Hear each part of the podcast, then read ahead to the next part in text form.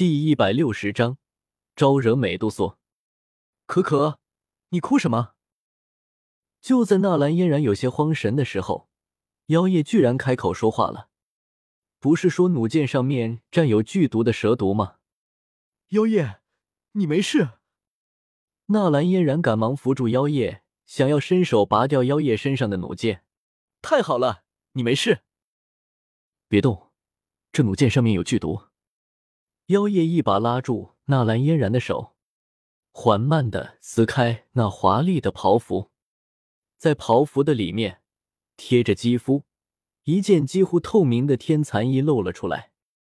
天蚕衣乃上古天蚕吐丝所织就，穿上此衣可以抵挡一大半的攻击，并且其上被完美镶嵌了一枚三品水系魔核。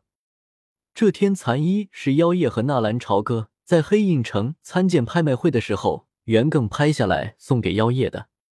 当初就是因为这件衣服，纳兰朝歌和袁庚起了冲突，最后纳兰朝歌把袁庚阴死，因此也下落不明。妖夜一直贴身穿着这件天蚕衣，也算是对纳兰朝歌的一种怀念。没想到今天居然真的因为这件衣服而救了自己一命。那薄薄的天蚕衣上面凝聚一层淡淡的水汽，水汽如同一个漩涡一般，全都围绕着那激射过来的弩箭旋转，牢牢的把那弩箭阻挡在天蚕衣之外。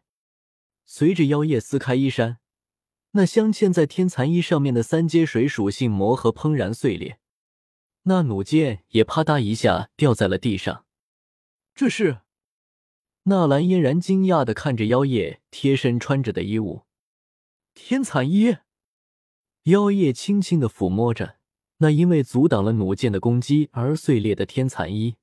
我知道我可以接下那弩箭，所以才替你挡了一箭。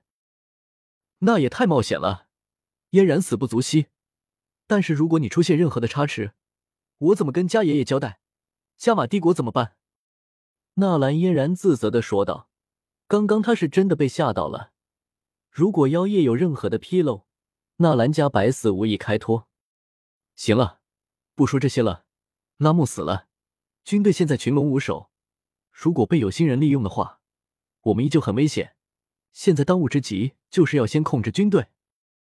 嗯，纳兰嫣然点了点头，在治理还有军事上面，妖夜了解的远远比纳兰嫣然多。轰轰轰！就在两人刚刚起身的时候，石墨城不远传的沙漠突然出来一阵颤动，紧接着是几声惊天动地的爆炸之声，就连着大地都是跟着一阵颤动。嗖！两人快速的冲出房间，然后看着不远传震动传来的地方，相隔这么远，这震动的能量却依旧是这么强大。纳兰嫣然喃喃自语的说道：“在那边吗？”妖夜抚摸着贴身穿着的天蚕衣，眼神果决：“走。”那这里怎么办？军队还处在群龙无首，如果被有心人利用……纳兰嫣然重复着刚刚妖夜的话语：“这些和小哥相比，不足惜。”在纳兰嫣然诧异的目光之中。妖夜快速的冲了出去，躲在地底。纳兰朝歌把白眼用到极致。距离纳兰朝歌十几米之外的地方，是一个充满了岩浆的湖泊。巨大的地穴之中，火红的岩浆在其中缓缓的流淌，偶尔有着巨大的气泡从岩浆之中浮现而出。不过片刻之后，随着一道轻微的声响。砰的一声，爆裂开来，炽热的岩浆从中爆射而出，犹如一个火红的烟花一般的绚烂。纳兰朝歌和青灵已经静静的等待了一个时辰了，他们来的时候已经没有了美杜莎的影子。那巨大的岩浆地学出了有些躁乱的战斗痕迹之外，没有任何的动静。是了，以美杜莎的实力。要对付一头四阶魔兽还不是轻而易举，即便的那双头火灵蛇占尽了地利，要对付斗皇巅峰的美杜莎也是不可能的。更何况美杜莎是蛇族的女王，只是那种威压就可以让双头火灵蛇屈服。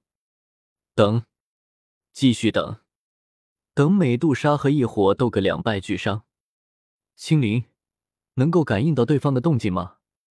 纳兰朝歌收回伏在墙壁上的手，吞了一枚回气丹，轻轻的问道：“青灵只对蛇类魔兽有感应，他的斗气并不是感知型的。”听见纳兰朝歌的问话，青灵瞳孔中那三颗碧绿色的小点也停止了转动，感应得到，只是那人气息非常的强横，而且在那人的身边还跟着另一名强横的气息，那人的级别至少应该在六阶。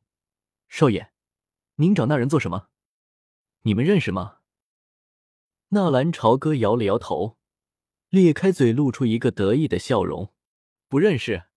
不过我们今天的主要任务就是要把他留下来。留下来？为什么啊？他的实力可不是我们能够应付的。青灵的小嘴张成了 O 型，非常不解的看着纳兰朝歌。是啊，为什么？纳兰朝歌也不知道为什么，难道仅仅说敌人的朋友就是自己的敌人，还是说单纯的为了阻止日后美杜莎嫁给萧炎？因为纳兰朝歌犹豫了一下，咦，他在干什么？青灵忽然诧异的说道，同时那碧绿的瞳孔再一次放大，碧幽光芒瞬间射入那厚重的土层，消失不见。怎么了？他好像来到了那岩浆下面的通道尽头，气息消失了。消失了？也并不是消失，只是我的力量已经感受不到他的存在了。不对，是结界。青灵有些懊恼的说道：“结界。”纳兰朝歌已经，难道美杜莎想在这里直接进化？那挡住青灵探测的一定是美杜莎布置的能量结界，真是没有想到啊！那女人居然是想在这里直接进化，为什么？把异火取走之后再慢慢进化不是更好吗？是了，蛇性天生阴寒，异火对于他们有强大的克制之效。带走异火对美杜莎并没有什么好处，而且等同于带着一颗定时炸弹。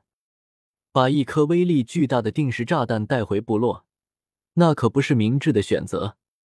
美杜莎只是要借助异火的力量进化而已，他凭什么要劳心费力的带走异火呢？而且在这里进化，并没有什么人能够打扰到他。不行，如果让美杜莎女王现在就进化成功了的话，那日后定是自己最大的敌人，必须阻止他。纳兰朝歌把心一横，走。我们出去。